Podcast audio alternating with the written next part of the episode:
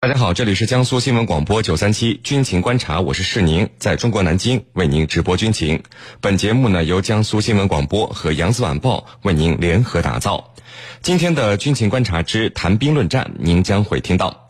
国产零五二 D 型驱逐舰用了三年时间全面形成战斗力，这个周期是长还是短呢？此外，我们还将和您关注。菲律宾南部棉兰老岛一座城市被伊斯兰国极端组织所占领。我们的军事评论员稍后将会为您详细解读。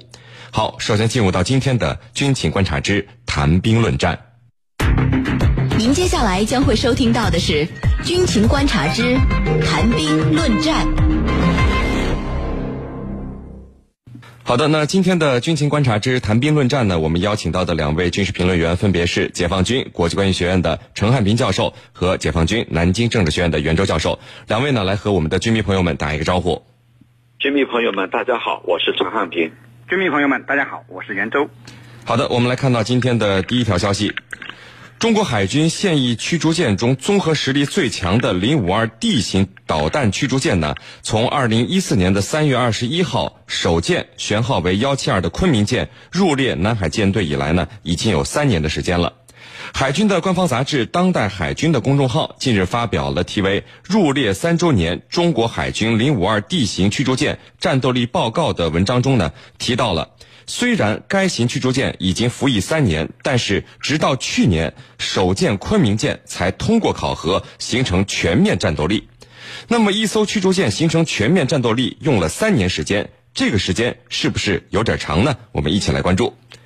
好的，那袁教授，这个零五二 D 型导弹驱逐舰相对于我们中华神盾舰一点零版本的零五二 C 型，最大的改进之一就是换装了方形的通用型的导弹垂直发射系统。但是服役三年来啊，一直都呃存在一种质疑，就是。这种驱逐舰上最关键的武器装备导弹这个垂发发射系统是不是存在技术问题？因为无论是解放军报等官方媒体，这个军方媒体，还是新华社、央视等这些官方媒体啊，迄今从来没有发布过任何一艘这个零五二 D 型导弹驱逐舰发射任何一款这个舰载导弹的画面。呃，就是在这个神通广大的军事论坛呐、社交网站上，也没有出现过类似的照片或者视频。那么对于这个情况，您怎么看呢？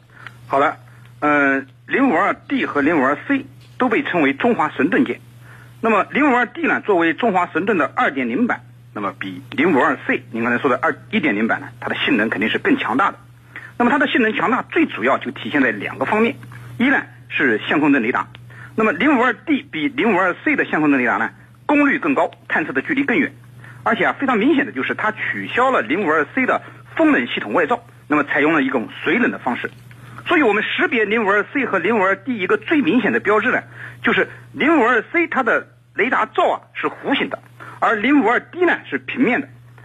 这个外形的变化实际上凸显的是性能的提升。那么至于说没有见过它的垂发系统发射导弹的画面，我个人认为呢，这个现役的五艘的零五二 D 都应该进行过导弹发射的这个实际的射击训训练。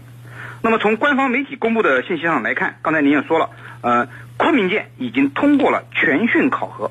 那么既然是全训考核，那么一定是所有的舰载武器的实弹射击的考核都通过了。那么之所以没有公布画面，实际上肯定是因为保密的原因啊，而不是因为他没有做过这件事儿。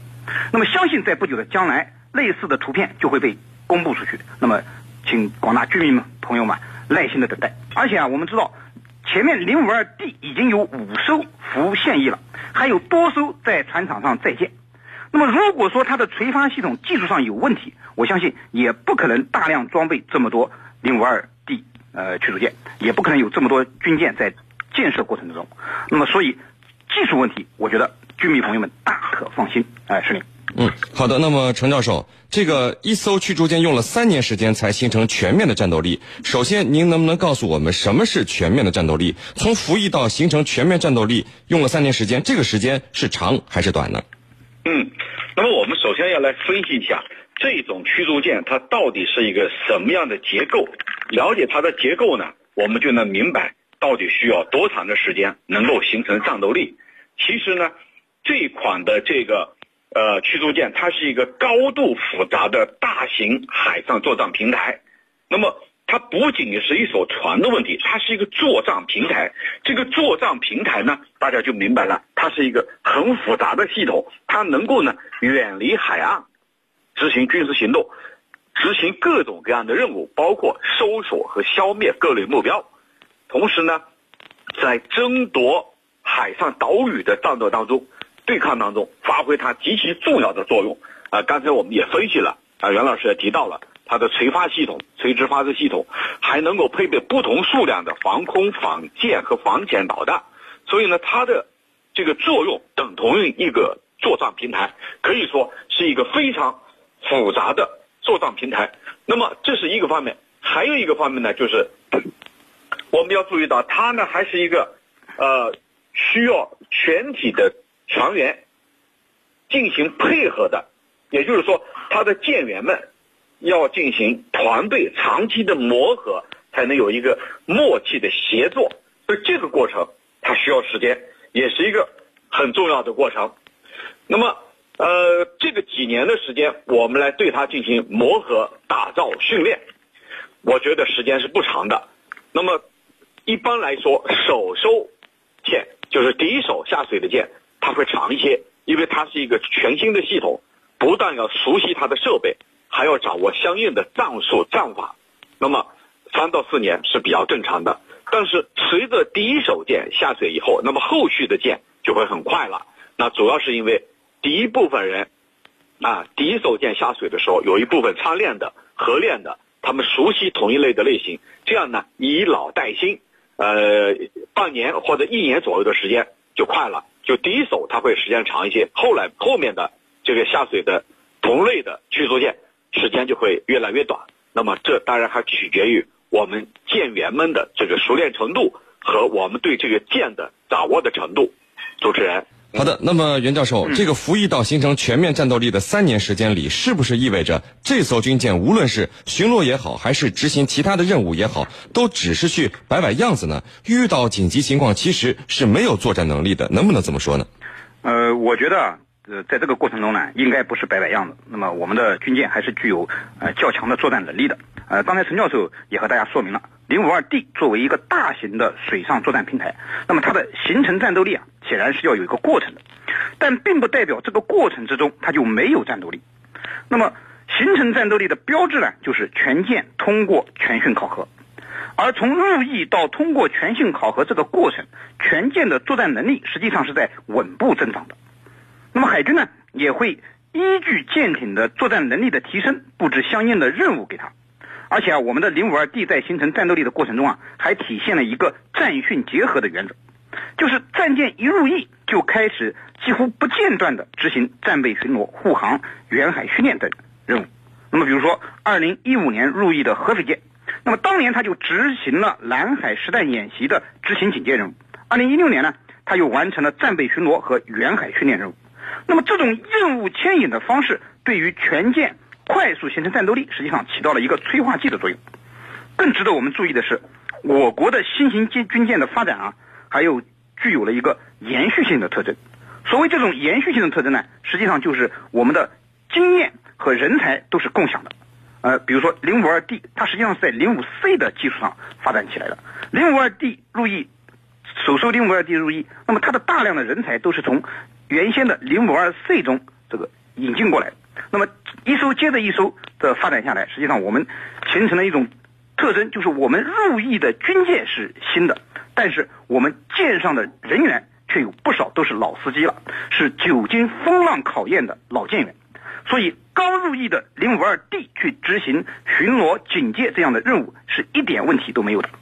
嗯，好的。我们看到有网友问啊，中国计划量产三十艘零五二 D 神盾舰，为何只造了十三艘以后就停产了？那么不知道这个网友的消息是从哪来的啊？那么程教授，这个军舰的制造应该是有计划的啊，会不会因为哪些原因去调整计划呢？能不能从这方面您能给我们分析一下吗？啊，的确，正如你所说，这个军舰的生产它是有计划的，不是说盲目的生产。那么它呢会根据一个。比例，就是说我这款生产多少，其他的类型的和其他的这个军舰生产多少，它有一个相应的比倍的这个比例，并不是说我无限量的去生产，因为我们国家呢这款最新式的这个神盾级的驱逐舰呢，还是立足于自用，还没有出口的打算。既然还没有出口的打算，那么你就不可能啊大批量的生产，你必须要有一个呃计划。这个计划呢要兼顾的我整个海军的发展目标和方向，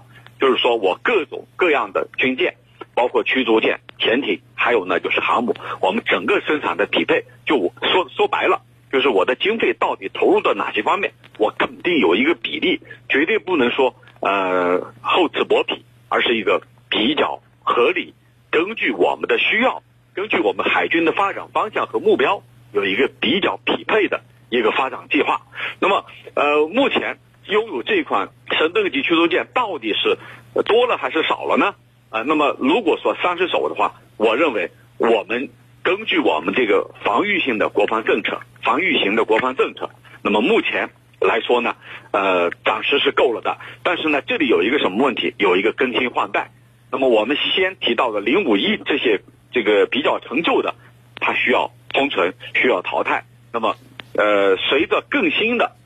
这个装备出现了，那么我对这个这款呃神盾舰肯定还要进行更新换代。那么这里头它有一个更新换代的问题，就是我保留一个常量的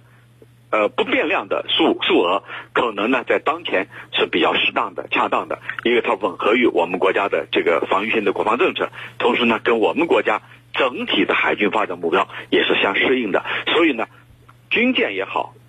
其他的也好，它都有一个比较科学合理的完善的一个比例，而不是说我这一款可以无限期的、无限量的进行生产。